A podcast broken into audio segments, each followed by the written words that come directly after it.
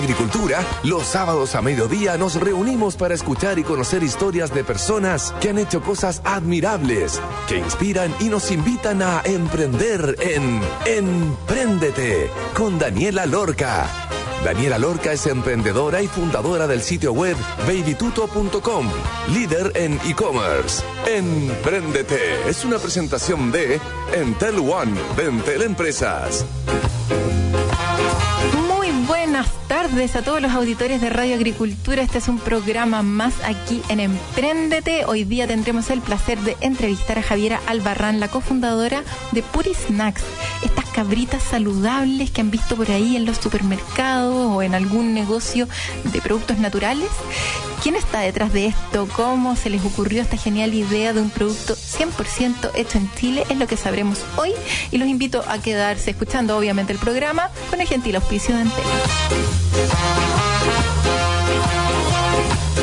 Hay como ver una buena película en la tarde de domingo con un rico paquete de cabritas. Algo que por estos tiempos es medio difícil porque los cines estuvieron cerrados harto tiempo. ¿Y cómo lograr eso desde la casa? Otro lugar típico de consumo eran también los circos o los juegos, normalmente un snack relacionado al entretenimiento. ¿Y cómo hacer que ese snack tan relacionado al entretenimiento se vuelva más rutinario y lo mejor de todo, saludable? Cabritas Puripop nació hace más de cinco años por las hermanas Albarrán, Daniela y Javiera, quienes vieron las oportunidades de convertir un tan rico snack para niños y adultos en algo libre de culpa. Muy galardonadas, el 2017 fueron nombradas mujeres líderes, también fueron nombradas con el Premio Joven Emprendedora del Año por Mujeres Empresarias y en el 2018 Walmart premió a Puripop como el mejor producto en la categoría alimentación y consumible. ¿Quiénes están detrás de esto y la historia detrás de Puri Snacks, que es como el holding, es lo que sabremos hoy con su cofundadora Javiera Albarrán. Bienvenida Javiera a Emprendete. Hola Dani, ¿cómo estás? Muy bien, ¿todo bien? Qué bueno, estamos aquí felices para poder contarles la historia de Puripop, que hoy día es Puri Snacks porque ha ido creciendo, y poder acompañar a todos para que sus ideas se vayan transformando en realidad, porque es súper importante que lo que nosotros queremos y la idea y los sueños que hemos logrado con el tiempo, gracias a la perseverancia, gracias al espíritu emprendedor y de querer estar en todo momento ayudando y con una razón importante de ser, que es alimentar y nutrir a nosotros, a nuestros niños, a los jóvenes, eh, nos ha llevado a hoy día tener gran porcentaje de mercado y estar, lograr seguir con nuestro equipo de, personas trabajando. Eh, tenemos un, espíritu de empresa eh, que nos ha llevado al éxito gracias a que somos como una familia que ha ido trabajando día a día unida para crecer en esto. Y que superaron incluso la pandemia. Vamos a estar hablando acerca de eso. ¿Cómo nació Puripop? Cuéntanos los inicios. ¿En qué estaban ustedes dos hermanas cuando se les ocurrió hacer estas cabritas saludables? Eh, las dos estábamos sin trabajo, habíamos terminado de trabajar en una empresa familiar y juntas decidimos que queríamos entrar al rubro de los snacks por una razón principal. Uno es que nuestros niños, que en ese momento eran chicos, estaban compitiendo con eh, la, comida y el snack saludable contra un, un paquete maravilloso, espectacular, lleno de azúcar y lleno de chocolate, que era lo que normalmente comíamos nosotros de colación, Y, teníamos que competir en el jardín, nosotros les mandábamos tomatitos, brócoli, eh, choclito, y la verdad es que a los cuatro o cinco años te miraban y decían, no, yo no, porque él tiene un paquete brillante y, yo tengo un, un tupper lleno de verde. Entonces dijimos, ¿saben qué es súper importante? Que nuestros niños se alimenten bien. Y por eso partió la idea de armar una colección saludable que sea nutritiva, pero, pero en un envase que sea llamativo, vanguardista, que, a, las jóvenes, a los niños de 15, 16, 17 años, no les diera vergüenza llevarlo porque decía light, claro. sino que era estiloso llevarlo y era vanguardista llevarlo. Que al niño de 4 años pudiera competir este maíz integral, no GMO, explotado con aire caliente, con ingredientes simplemente naturales, y, pudiera competir con un envase espectacular, que lo que está dentro es muy rico, porque tenemos que lograr hacer que nuestros niños, que nuestros jóvenes se sientan orgullosos, sean vanguardistas y logren llevar esta puripop de colación y sentirse felices porque están comiendo bien y nutriendo su cuerpo. Y así es como con mi hermana decidimos hacernos socia sí. y comenzar en este trabajo constante, eh, dedicado, y hacer juntas un modelo de negocio que permitiera ir creciendo. Y hoy día ha ido creciendo, digamos, para llegar a todos los supermercados, a todos los chilenos con estos productos que no solamente son ricos, son saludables, son nutritivos, y además queríamos impactar de forma nutritiva al mundo, así que hemos agregado distintas formas para ir ayudando. Detrás de estas dos hermanas, en el fondo venían trabajando en una empresa familiar liderada por tu mamá. ¿Qué fue distinto en tu crianza y enseñanza en relación al mundo de los negocios? Porque me imagino que deben haber estado para no todos los emprendedores es tan normal emprender. O sea, eh, para muchos es un riesgo. Hay personas que lo han soñado toda la vida con ideas de repente increíbles, con mucho talento y capacidades para poder ejecutarlas, pero hay un montón de contextos, situaciones de, no sé, pues de cualquier cosa relacionada con la instancia en la que se encuentran, el contexto actual si están casados o no, si tienen hijos, que de repente los empiezan a frenar y van frenando sus sueños. ¿Qué es lo que les enseñaron a ustedes que las motivó finalmente a emprender y, verlo algo como muy natural. Oye, me asocio con mi hermana y parto una cosa desde cero. Entrando en un mundo muy competitivo, como tú bien decías, con, con harto paquete de harto color, con unas marcas muy importantes por detrás, internacionales, llenándonos de azúcares, de sales y de químicos en nuestros cuerpos, a nuestros niños y a nosotros mismos. Entonces, ¿qué fue lo distinto que tu mamá les traspasó, ¿qué se les hizo fácil tomar la decisión de emprender? Dani, yo creo que, que, la crianza y lo que uno les va enseñando a su hijo y lo que me enseñaron nuestro hijo a nosotros, lo que nosotros enseñamos a nuestro hijo, lo que mi mamá nos enseñó mucho, fue a ser tomadoras de riesgo, a ser tomadoras de decisiones, a poder agarrar una escoba sin que te dé vergüenza que tienes que agarrar una escoba. Mm. Entonces nosotros limpiamos, barremos, cargamos camiones, eh, somos capaces de ir a reuniones, que nos digan que no, que nos cierren la puerta en la cara y volver a hacerlo, eh, presentar productos que te digan que está malo y después que te digan que está bueno, que te lo acepten y que te lo rechacen, mm. no tener el miedo al fracaso y confiar mucho en uno mismo. Eso, más las habilidades de poder emprender y tener el conocimiento de distintas áreas, porque uno tiene que aprender todos los días en distintas áreas.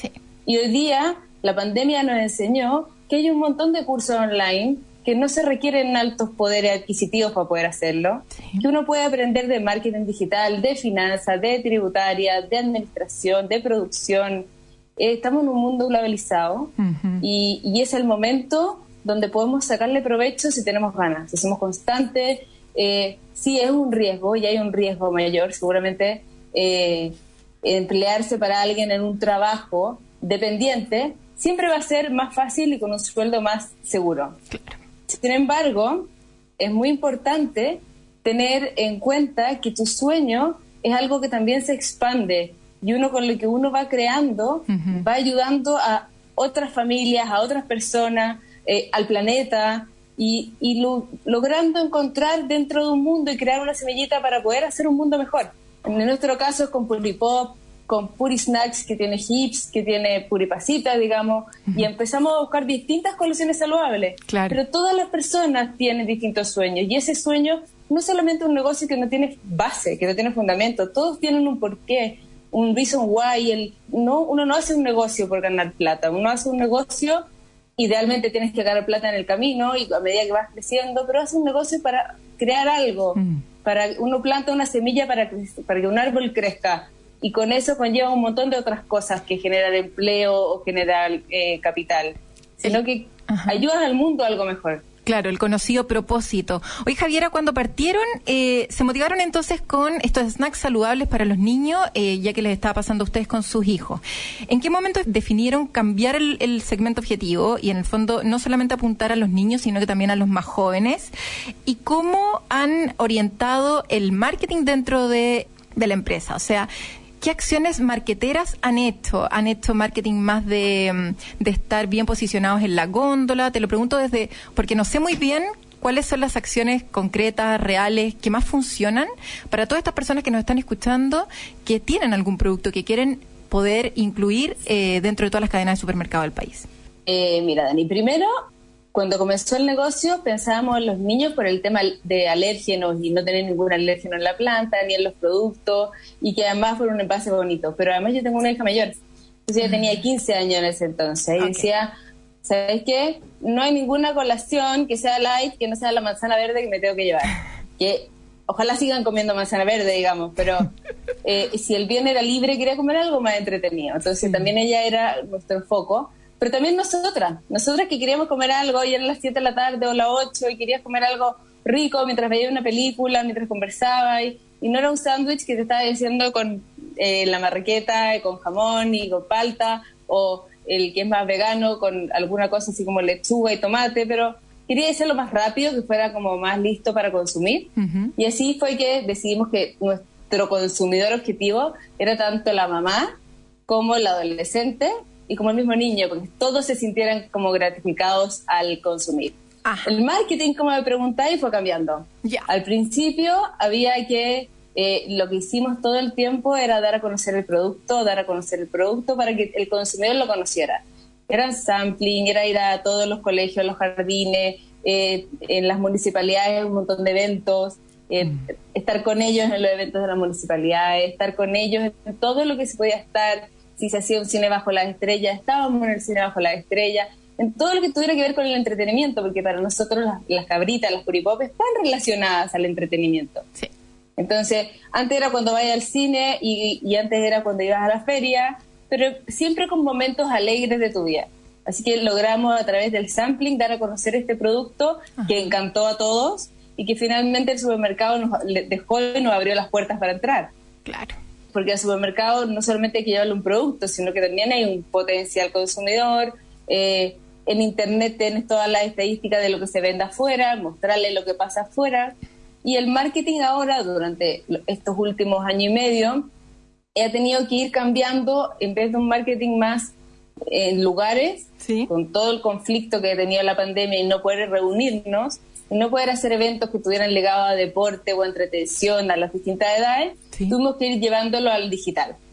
Y el digital tenía que ver con en las redes sociales, estar, hicimos un par de entrevistas en nuestras mismas redes, estar muy al día con lo que estaba ocurriendo para poder llevar a las casas eh, temas y, contenido, contenido interesante para todas las, las, mamás, para todos los jóvenes, para todas las mujeres, para los niños, para que fuera siguiendo, estando la marca Puripop y la marca Purisnacks con hips, la mantequilla maní, o sea, como un montón de productos nuevos que empezaron a estar dentro de la cocina de todos para poder seguir con el posicionamiento de marca y darle distintas alternativas de consumo a toda esta familia. Ustedes venían con este conocimiento del retail por este negocio familiar. ¿Les sirvió para poder saber más o menos cuántos productos tenían que producir, de cuántos sabores, cómo definir el precio? De repente sabiendo cuál era el margen de, un supermercado, entonces más o menos me cuesta tanto, lo tengo que vender en tanto y me quiero quedar con tanto. Entonces, todo ese cálculo les sirvió de alguna manera haber estado en este negocio familiar eh, relacionado con el retail, como para no equivocarse en eso. ¿Cómo fue ese proceso de definición de precios, de sabores y de líneas de productos en Purisnacks? Mira, Dani, a nosotros nos sirvió mucho, por supuesto, tanto lo que estudiamos como el tiempo que estuvimos en este negocio familiar, pero además toda una vida que mi madre ha sido emprendedora y empresaria en Chile, logrando eh, ir cambiando paradigmas. Eh, pero más que nada, y, creo que en nuestra experiencia fue el tiempo, pero, pero hay muchas distintas formas de que nos acompañamos los pequeños emprendedores hay un montón de WhatsApp, hay un montón de grupos por Facebook donde uno se tiene que ir uniendo al rubro que uno está. Claro. Porque entre nosotros nos ayudamos, o sea, las grandes empresas seguramente compiten y nadie se ayuda, pero las pequeñas empresas nos ayudamos entre todos. Sí. Entonces, si podemos eh, eh, eh, ayudarnos para que entender los precios, entender los costos, entender qué es importante de hacerse en los supermercados, hay que estar reponiendo, hay que estar con el producto en la góndola, en pandemia no, pero previo a eso había que estar dando a conocer el producto y a degustar el producto. Entonces es súper importante, eh, más allá del conocimiento que uno tenga o no tenga sobre algún tema, lo más importante es que uno se reúna con su pequeña industria o nicho de industria. Para nosotros tenemos un grupo de pequeños, em, de pyme y de, de empresarios chiquititos, locales, que nos preocupa el medio ambiente, que nos preocupa la producción, que todas las empresas estén en un, en un equilibrio, el buen trabajo en equipo. Y se genera un, montón de cosas que nos preocupan a todos. Entonces nos ayudamos tanto para crear páginas web, para entrar al supermercado, eh, cuáles serían los precios, los márgenes, cómo nos podemos ayudar, cómo reponer en conjunto, lo tenemos que hacer solo, te doy el dato de lo que yo tengo. Mm. Entonces, la verdad es que toda la experiencia que tuvimos en la empresa familiar fue muy importante y más que nada desde chica, desde que crecimos con una mamá que trabajaba, que estaba siempre con las botas puestas para salir a las 6 de la mañana a trabajar y llegaba tarde los días que tenía que llegar y si es que a las 2 de la mañana hay que levantarse para ir a, cargar un camión, nos levantamos y cargamos un camión porque no nos creemos que no, no tenemos que hacerlo y que no nos corresponde. Entonces yo creo que lo importante es ser un emprendedor que tenga ganas, un emprendedor que se levante en la mañana y sea capaz de hacer cualquier cosa para que su idea y su sueño salga adelante, que sea perseverante y que logre compartir, porque la verdad es que nosotros no competimos entre los chicos. Los, los grandes nos competirán porque, porque, claro, tienen una capacidad de producción infinita, unos costos mucho más bajos que el de uno, le importan menos cosas, pero nosotros podemos ayudarnos entre todos. Y la verdad es que eso es muy grato entre lo que ha pasado en la industria, por lo menos de alimento en Chile. Mira, está entretenida la entrevista aquí hablando con Javiera Albarrán, la cofundadora de Puri Pop, Puri Snacks, y estábamos hablando acerca de las cabritas, mantequilla de maní, pasas y, y parece que un par de líneas más que nos va a estar contando en el segundo bloque. Antes de irnos a una pausa, les voy a contar que la forma de trabajar cambió. Conoce Entel One, la nueva solución tecnológica de Entel Empresas que te dará la movilidad para atender tus negocios desde cualquier lugar y dispositivo. Conoce más en entel.cl slash empresas. Vamos a escuchar Popcorn de DJ Raf. y ya estaremos de vuelta entonces con Javiera Albarrán, la cofundadora de Puri Snacks. Vamos y volvemos. tu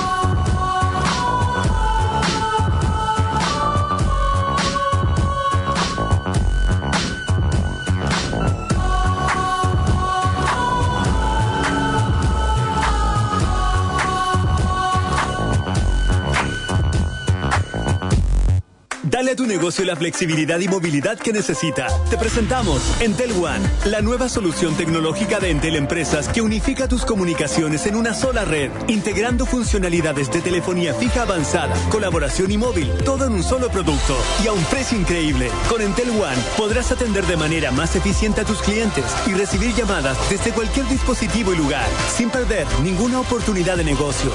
Conoce más en entel.cl slash empresas. Entel Empresas en agricultura es Empréndete con Daniela Lorca. Ya estamos de vuelta entonces con Javiera Albarrán, la cofundadora de Puri Snacks. Oye Javiera, entonces en este tema de la definición de precios y sabores, ustedes dijeron quiero hacer las típicas cabritas, ¿en qué momento empiezan como a, inventar así, oye, sería rico unas con, con sabor a vainilla, otras con sabor a, a no sé qué cosa? Y cuando definen el precio, ustedes deciden posicionarse de manera más cara con un producto parecido justamente por el proceso de valor que tiene la producción de las cabritas, porque son más saludables y porque hay obviamente mucho más caro producirlo a menor escala. Entonces, ¿cómo definen eso? A ver, Dani, primero, eh, cuando partimos con las Puripop dijimos, mira, no podemos hacer 100 sabores, aunque nos encantaría, pero tenemos que definir cuáles son los dos sabores que tienen que estar. uno va a la góndola y dice, ¿qué es lo que el chileno siempre ha consumido? Claro. Entonces decimos, ¿sabes qué? Las típicas y las que tienen que estar son las Puripop endulzadas, y las puripop eh, saladas. Entonces decidimos hacer las puripop saladas, pero que sea con oliva, sal de mar, en vez del aceite normal sea aceite de oliva, en vez de sal normal fuera una sal de mar, eh, y las endulzar, endulzarlas como caramelo, pero, pero es un endulzado más light, digamos, donde mantenemos lo que es 100% natural, pero baja en calorías, digamos. Y de ahí dijimos, ¿sabes qué? De ahí podemos empezar a inventar y con mi hermana en una olla nos pusimos a hacer un montón de recetas en la cocina y le probamos todo lo que se te puede llegar a imaginar. Y en ese momento dijimos, ¿sabes qué? Partamos con el queso y partamos con el, el coco vainilla. Porque fueron las que más nos encantaron. Eso es con la lección de sabor, el coco vainilla nos fascinó, así que decidimos partir con él el queso vegano nos parecía una alternativa que podía pegar como podía no pegar, y sal de mar y endulzada iban a ser nuestros caballitos de batalla.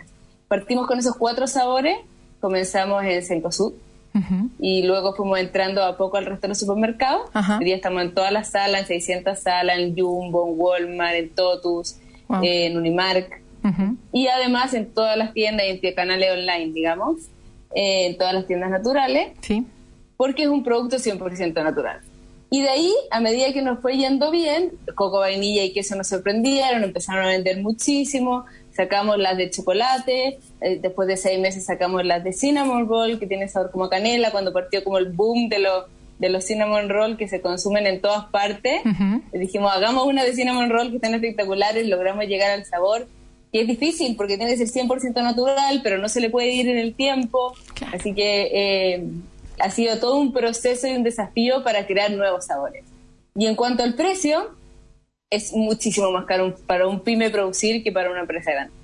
Entonces, fue un desafío también decir, ¿saben qué? Vamos a hacer una marca que va a costar más que la marca reconocida en el país, digamos. Y todos estaban acostumbrados a consumir las dos o tres marcas reconocidas en el país en todo lo que tiene que ver con snacks. Sí. Y nosotros tuvimos que eh, apostar a que íbamos a sacar un producto que a la gente sí le iba a importar que sea saludable, sí le iba a importar que fuera eh, sin alérgenos, sin gluten, mm. eh, sí le iba a importar que, tuviéramos una forma de trabajar distinta, que fuera un producto local. Nos unimos con Reforestemos para reforestar la Patagonia, nos unimos con Todos Reciclamos para reciclar. Entonces era un producto local con más conciencia y así fuimos creciendo y nos dimos cuenta que las personas en realidad pagar un poco más por un producto que es realmente saludable, que realmente te nutre y que no te hace mal a tu cuerpo, sí hay muchas personas que están dispuestos. ¿Dónde producen? ¿Producen acá en Chile? ¿De dónde traen las cosas? En fondo, los insumos. ¿Son locales? Producimos aquí. Ya. Para nosotros es súper importante producir acá. Cuando partimos, eh, uno de nuestros desafíos era tener nuestra propia planta, pero no teníamos la plata para armar nuestra propia planta de producción. Así que partimos maquilando con una empresa chilena y a medida que fuimos creciendo armamos nuestra propia planta. Tenemos una fábrica hermosa, chiquitita, pyme por supuesto, pero hermosa, donde podemos desarrollar productos nuevos y por eso hemos estado creciendo desde el año pasado, que no teníamos mucho tiempo para hacer acciones porque, la, porque los supermercados estaban cerrados, los locales estaban cerrados, y que el año pasado nos dedicamos a crear productos nuevos. Bien. En nuestra propia planta y en nuestros laboratorios y ya no era la cocina en la casa, sino que era un lugar dedicado donde nosotros podíamos probar distintos sabores el producto es chileno. Y estamos pensando en empezar a exportar.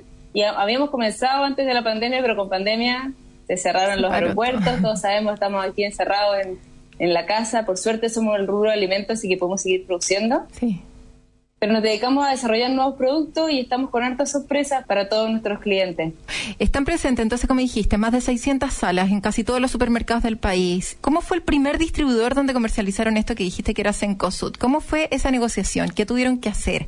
Eh, ¿Cuál fue el pitch? ¿Fuiste tú con tu hermana? ¿Le llevaron un paquete de cabrita a Don Horst, así como tome, señor, para usted, para su señora? ¿ah? Como acompáñelo con la próxima película. ¿Y cómo es el lado B también de distribuir en los supermercados? Y cuéntanos también acerca de tu distribución online. ¿Cuál es el mayor canal de venta actual que tienen? ¿Es algún supermercado específico? Nuestro canal de venta más importante son los supermercados. Y en Chile, en realidad, la industria completa eh, la venta entre un 70 y un 80, te diría yo, dependiendo del rubro de, de, ventas, es en supermercado. Ok. Entonces, es el supermercado quien define los precios, el supermercado que las reglas y quien te hace volumen y te paga una planta, digamos. Claro. Entonces, no estar en el supermercado implica ser muy chiquitito. Y estar en el supermercado empezar a crecer con volumen. ¿Cómo llegar al supermercado? Los supermercados están súper bien armados, o sea, tienen sus áreas, tienen sus gerencias por eh, industria, de sus compradores. Los compradores tienen sus plazos para contestarte, así que siempre te van a contestar. Y tener una reunión con ellos, y se lo digo a todos los que están escuchando que quieren entrar con su producto al supermercado no es difícil. O sea, hay que buscar el nombre de la persona que está a cargo, que están previamente definidos, mandarles correo y seguramente la reunión se va a agendar. De ahí lo importante es que uno pueda cumplir. Cumplir con lo que uno dice, o sea, cuál es el precio que se va a vender el producto en el supermercado, preguntar de acuerdo a tu producto cuáles son los márgenes que se manejan para adelante, cuánto te cobran para distribuir, porque lo que nosotros chicos hacemos, entregamos en un centro de distribución en Santiago o cerca de tu planta. Okay. Si tienes en el norte, va a entregar en el norte. Si estás en el sur, va a entregar en el sur. Entonces, ellos se preocupan de la distribución de tu producto a todo Chile. Y saber dónde quieres que esté posicionado. O sea, para nosotros fue siempre súper importante que Puripop estuviera junto con las papas fritas. Ah, que fuera un snack. Claro. Aunque jamás voy a hacer una competencia de una papa frita, digamos porque quizás son distintos públicos. Yo quiero mostrarle a la persona que anda buscando papas fritas que puede comer unas puripop oliva sal de mal saludable, igual de rica. Eh, el mismo gusto te va a satisfacer, pero no vas a tener los sellos, eh, productos químicos. Entonces, la idea es ver después las condiciones del mercado para poder ver tu precio, pero es re importante convencer a la persona que tú tienes al frente que tu producto es lo que el cliente está buscando, es lo que realmente el consumidor necesita. Y para nosotros estaba clarísimo que el, consumidor necesitaba unas cabritas saludables, sin químicos, eh, de distintos sabores, que el producto se viera súper atractivo. Y hoy día, este año recién, va a empezar a ver en los supermercados un nuevo producto que también es un soufflé de garbanzo, de harina de garbanzo, alto en proteína con distintos sabores. Uno va a ir mirando para adelante y dice, ¿sabes qué? Yo creo que la gente busca proteína y nutrirse. Eh, me encantan los soufflés. Hagamos y desarrollemos una fórmula para que el soufflé sea alto en proteína. ¿Cómo lo hago? Con harina garbanzo, pero quiero que sea rico. Y entonces a uno le pusimos pasta de sésamo, al otro le pusimos queso vegano, que son puros sabores y condimentos que va logrando un sabor, digamos. Y al otro le pusimos eh, maní, pasta de maní. Ese no se trabaja en nuestra planta porque tiene un alérgeno, pero esta pasta de maní también queda un soufflé exquisito, que son lo que la gente busca, lo que el consumidor quiere, quiere algo rico. Sí. Oye, Javiera, eh, comentaste que estar en un supermercado te termina pagando una planta. ¿Ha sido efectivamente el crecimiento orgánico que ha tenido eh, Puri Snacks eh, a lo largo del tiempo, lo cual los ha permitido seguir creciendo o han tenido que buscar financiamiento en alguna otra parte? Y cuéntame también cómo ha sido emprender con tu hermana, qué dificultades han tenido y cómo las han superado.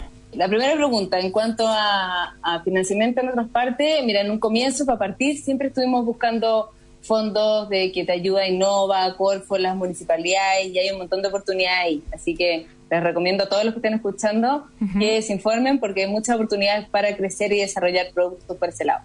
Bien. Eh, después a nosotros, gracias a Dios, y como todo ha ido eh, creciendo y desarrollándose en el tiempo, es que hemos ido pagando con las utilidades del año, las inversiones del siguiente.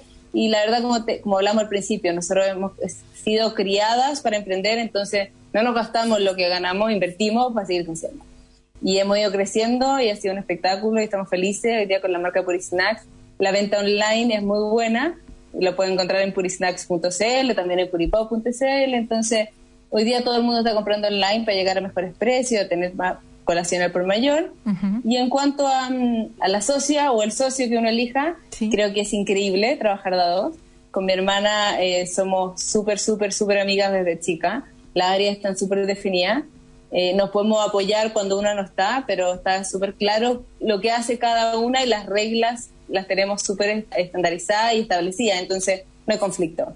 Pero es re importante elegir un socio donde no vas a tener conflicto y si pudieses llegar a tener un conflicto, que las reglas estén claras desde antes, porque tiene que ser entretenido trabajar.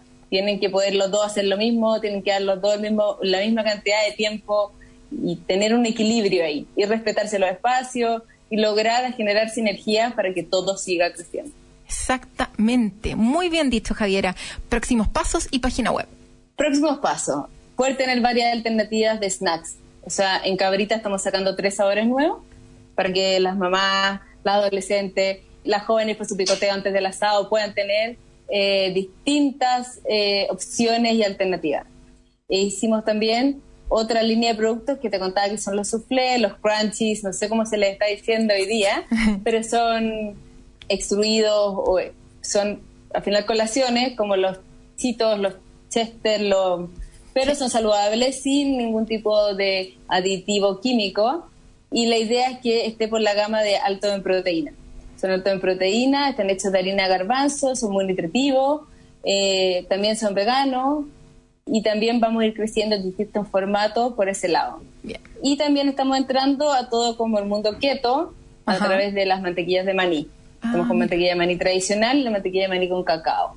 La idea es seguir creciendo en distintos formas para que la familia, las jóvenes, siempre la mujer, en verdad estamos pensando en las mujeres porque como somos tan metidas en ese en ese rubro, somos mujeres. Sí, eh, tenemos el poder de decisión de compra.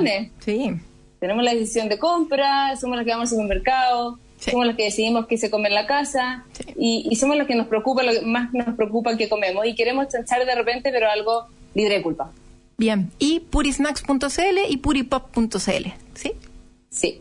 Por Instagram y por Facebook y todas las semanas tenemos promociones, así que encantados de tenerlo. Eso. Muy motivadora entonces la entrevista de hoy con Javiera Albarrán, la cofundadora de Puri Snacks, con estos increíbles productos, mantequillas de maní, sufles, Puri Pops, cabritas y todas estas cosas muy, muy ricas que los dejamos invitados en este momento en que deben estar como empezando a preparar el aperitivo, el almuerzo de este fin de semana vayan y elijan uno de estos productos y pruébenlos. Producto 100% hecho en Chile. Muchas gracias Javiera por tu tiempo, por tu motivación. Te felicito por lo que has logrado y mucho éxito este año. Que estés súper bien. Gracias Dani, a ti también. Que, estén todos bien. Igual, un abrazo. Buen fin de semana. Gracias Javiera. Oye, les voy a contar que redefine la forma de trabajar con la movilidad que tu negocio necesita. Conoce en One la nueva solución tecnológica que le permitirá a tu negocio, sin importar su tamaño, disfrutar de los beneficios de la telefonía móvil y las funciones avanzadas de telefonía fija. Todo en un solo producto y a un precio increíble. Conoce más en entel.cl slash empresas. Y esta semana, al igual que la próxima, estaremos conversando con personas de Entel. Vamos a estar hablando acerca de transformación digital. Hoy día vamos a estar entrevistando a Tomás Fernández, el subgerente de Mercado, Tecnología y la Información de Entel Empresas. ¿Cómo estás, Tomás? Hola, Daniela. Bien, gracias. ¿Y tú? Muy bien, gracias. Hablemos acerca de la colaboración y las herramientas que hay para el teletrabajo. Llevamos un año teletrabajando. ¿Cómo se proyecta el teletrabajo de aquí al futuro? Entendemos lo que es el teletrabajo como alguien que antes estaba en una oficina, que tomó su computador y ahora trabaja desde la casa, pero es mucho más que eso. Y es ahí donde entra este concepto que pocos entienden bien, la colaboración. ¿Qué entendemos por colaboración desde tu perspectiva y tu rol ahí en Entel? Un desafío gigante que trajo el teletrabajo fue un poco cómo conectar a los equipos que antes estaban sentados uno al lado del otro y para decirse algo en realidad bastaba darse vuelta y comentárselo, ¿cierto? Sí. Entonces ahora con el teletrabajo cada uno está en su casa con un computador y tiene que comentarle algo a alguien, tiene que compartirle, mostrárselo, tiene que editar eh, un archivo en conjunto, millones de cosas que en realidad antes pensábamos las dábamos por hecho, ¿cierto? Porque estábamos todos en una oficina. Sí. Y en la situación de teletrabajo se complejiza N.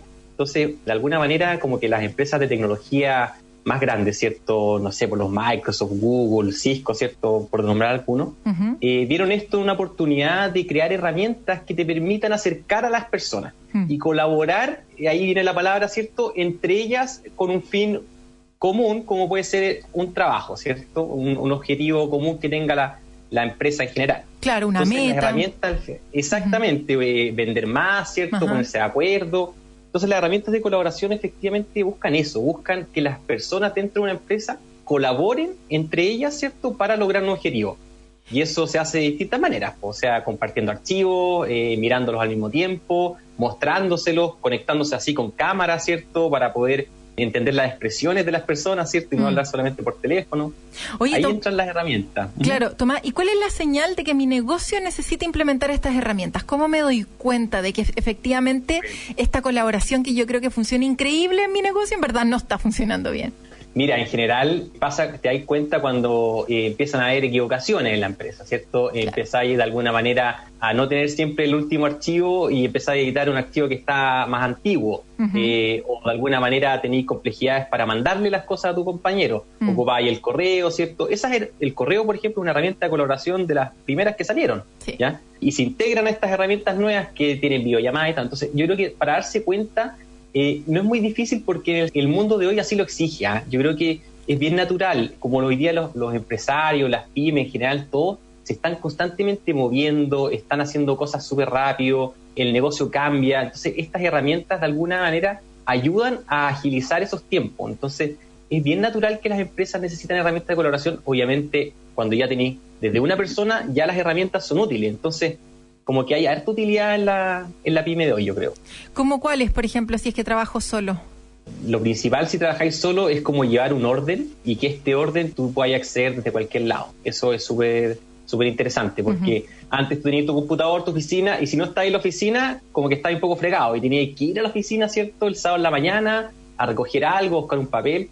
Bueno, estas herramientas te permiten tener todo en la nube, entonces de alguna manera tú puedes acceder desde una conexión a internet de tu casa, de la casa de veraneo, desde la casa de la polola, no tengo idea, de cualquier lugar voy acceder a estos archivos. Eso ya es una gran ventaja, aunque seas una persona. Y segundo, te permite de alguna manera profesionalizar un poquito tu negocio. Mm. Pasáis de ser eh, eh, juan gmail, ¿cierto? A juan arroba eh, mipyme.com. Y eso ya al tiro te da un estatus un poquito mejor, ¿cierto? Frente a proveedores, gente que va a trabajar contigo. De alguna manera lo profesionalizáis. Una duda que me han preguntado siempre cuando he hecho digitalizados, ¿cuál es la diferencia entre Microsoft 365 y Google Workspace? ¿Cómo sé cuál es la que me sirve y también saber si es que hay otras soluciones? Mira, es una pregunta que nos, que nos hacen a todos en general, ¿ah? y no hay una respuesta tan correcta porque cada una tiene sus gracias, ¿cierto? Y, y de alguna manera yo creo que depende mucho del usuario. Por lo general, la gente que es más Microsoft en sí, que ha trabajado con Windows, que ha trabajado con Excel, con PowerPoint, le va a ser muy natural moverse a una oficina, a un modelo de Office 365, donde en realidad las empresas van a poder tener las mismas herramientas que tenían antes, ahora en un modelo cloud. ¿ya? Y para Google en realidad puede ser alguien que en realidad venga del mundo más de Gmail, donde y que necesita, por ejemplo, más respaldo, herramientas que sean más intuitivas, puede ser que en realidad le convenga algo más parecido al Google Workspace. Pero es bien, depende de las personas. ¿eh? Yo creo que las dos funcionan súper bien para lo que están pensadas. Muy bien. Y todas esas aplican obviamente para las pymes y todos los equipos de trabajo. Oye, Tomás, muy interesante. Vamos a seguir con esta dinámica de entrevistas a personas de Entel acerca de transformación digital y todo lo que hoy nos compete. Así que muchas gracias, Tomás, por tu tiempo y por toda la información que nos diste. Creo que ha sido súper útil para todas las personas que nos están escuchando. Un abrazo. Ah, un gusto. Ya, que estés bien. Nos vemos la próxima. Chao. Eso fue entonces la entrevista con Entel y ya estaremos de vuelta con Paulina Barahona en el tercer bloque. Vamos y volvemos.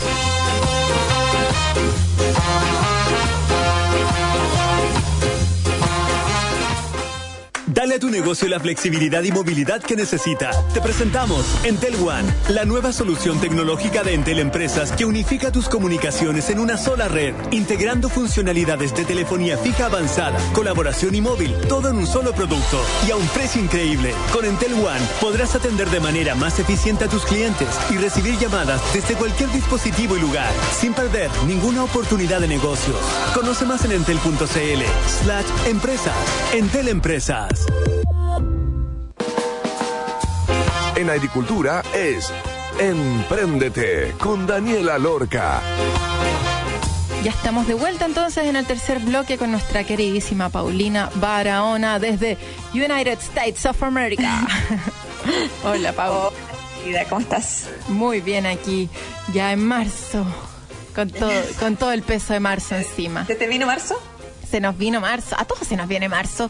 Permiso circulación, seguro de no sé qué cosa, colegios, jardines, uy, ya. Es duro marzo, es un mes económicamente complejo.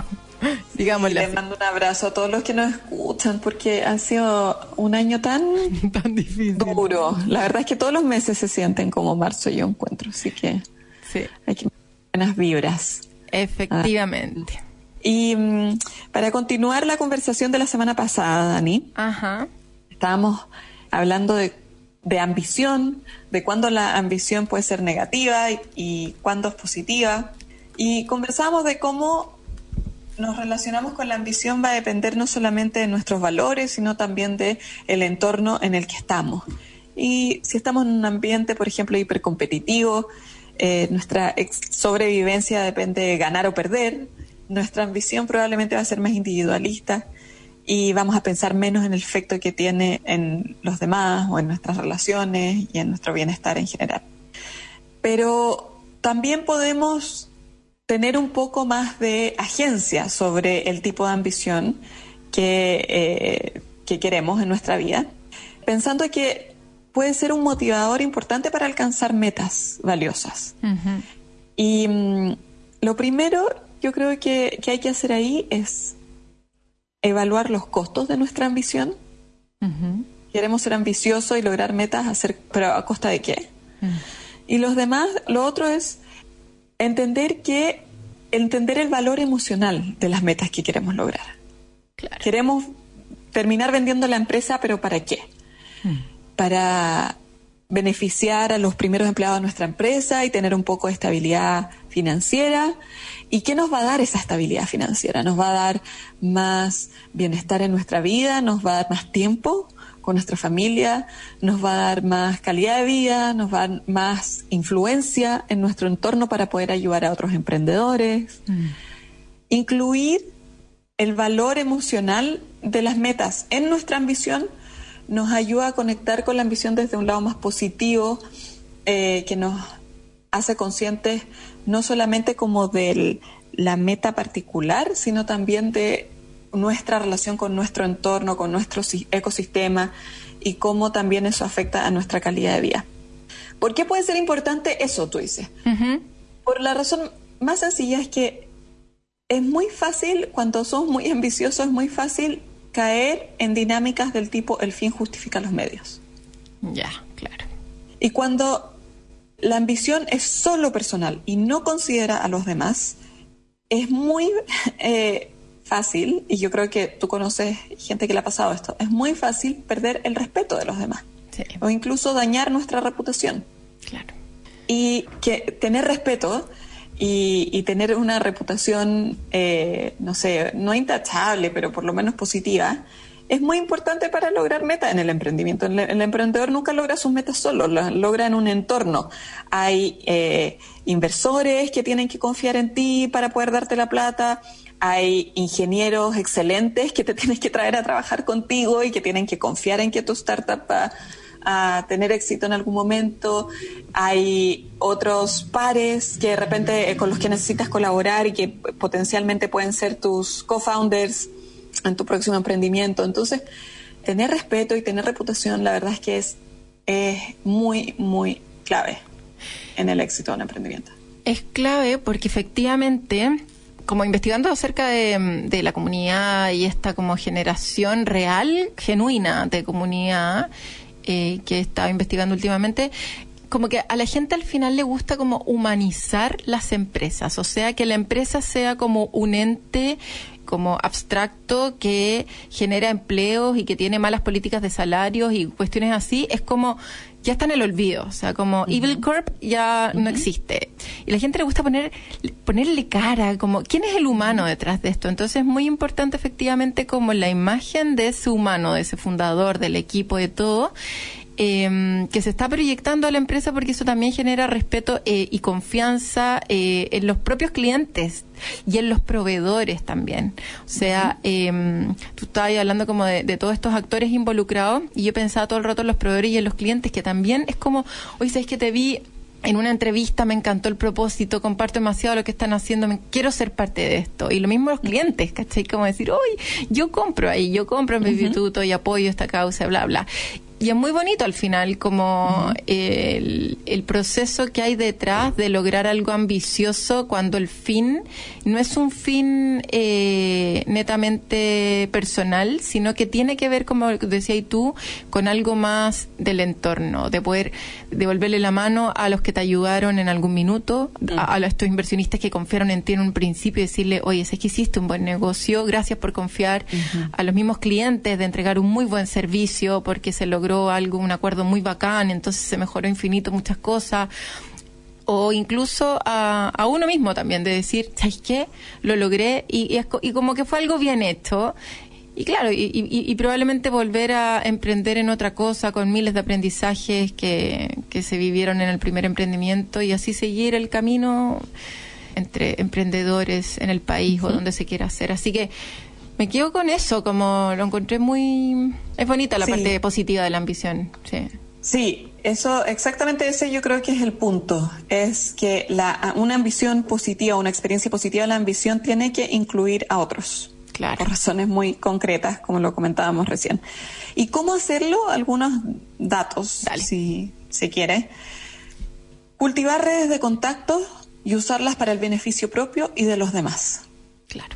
Por ejemplo, hiciste networking, te, te comunicaste con alguien o no sé, te contactaste con alguien y te das cuenta de que ahora no tienen ninguna posibilidad de colaboración, pero se te ocurre que esa persona puede colaborar con otra que tú ya conoces, con otro emprendedor que tú ya conoces o con, no sé, otra persona y los conectas. Una intro, un.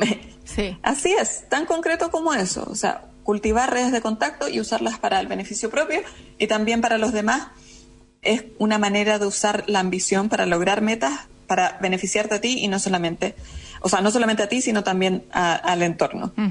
También ver el potencial de la gente, encontrar talento y nutrirlo. Pagar, por ejemplo, por el curso de Python. Al ingeniero que, todavía no, no, sabe ese lenguaje, ¿no? O sea, o apoyar, apoyar el aprendizaje y el talento de la gente que está a tu alrededor. También escuchar a los demás, pedirles su consejo y mm. tomar decisiones en conjunto. Tú dices, eso puede ser contraintuitivo porque esta es mi ambición personal y yo quiero hacer es que esta empresa crezca y quiero que crezca de esta manera. Y está bien, pero los estudios indican que la gente más persuasiva no es la que da más órdenes, sino la que hace sentir a los demás más escuchados. Entonces, si tú tienes una gran ambición, necesariamente tienes que trabajar con otras personas para poder lograr esas metas. Y hay más posibilidades de éxito si ese proceso es colaborativo, si escuchas a los demás en vez de, de tratar de imponerte. Y lo otro es muy, muy importante, cuidarse Mm. Una gran ambición viene con un gran riesgo de quemarse, de estresarse o incluso de exponerse a abusos. Porque el fin justifica los medios. Yo quiero lograr esto, así que bueno, me banco que me traten mal. O me banco el estrés, me banco la falta de sueño. Toma mucha energía emocional estar en una actitud más colaborativa y tener una actitud hacia el aprendizaje un poco más abierto toma mucha, mucha energía. Entonces hay que cuidarse de no sobretrabajar y de respetar los límites en las relaciones para no sentirse pasado a llevar. Buenísimo. Ay, qué lindo, qué linda la ambición positiva. Me encantó la colaboración y el impacto real en el entorno. Como siempre, un agrado. Muchísimas gracias. Pauli, y espero, espero verte pronto en Chile. Espero verte pronto. Yo también. Qué bueno. Seguimos soñando. Seguimos soñando. que estén muy bien. Un abrazo grande a todos. Gracias. Y para todos los soñadores que también nos están escuchando, como siempre, los dejamos invitados a descargar el podcast en y volver a escuchar el programa de hoy. Y nos escuchamos, como siempre, el próximo sábado de 12 a 1. Esto fue Emprendete. Chao. En Agricultura fue Empréndete con Daniela Lorca. Historias de personas que han hecho cosas admirables, que inspiran y nos invitan a emprender. Empréndete es una presentación de Redefine tu forma de trabajar con Entel One.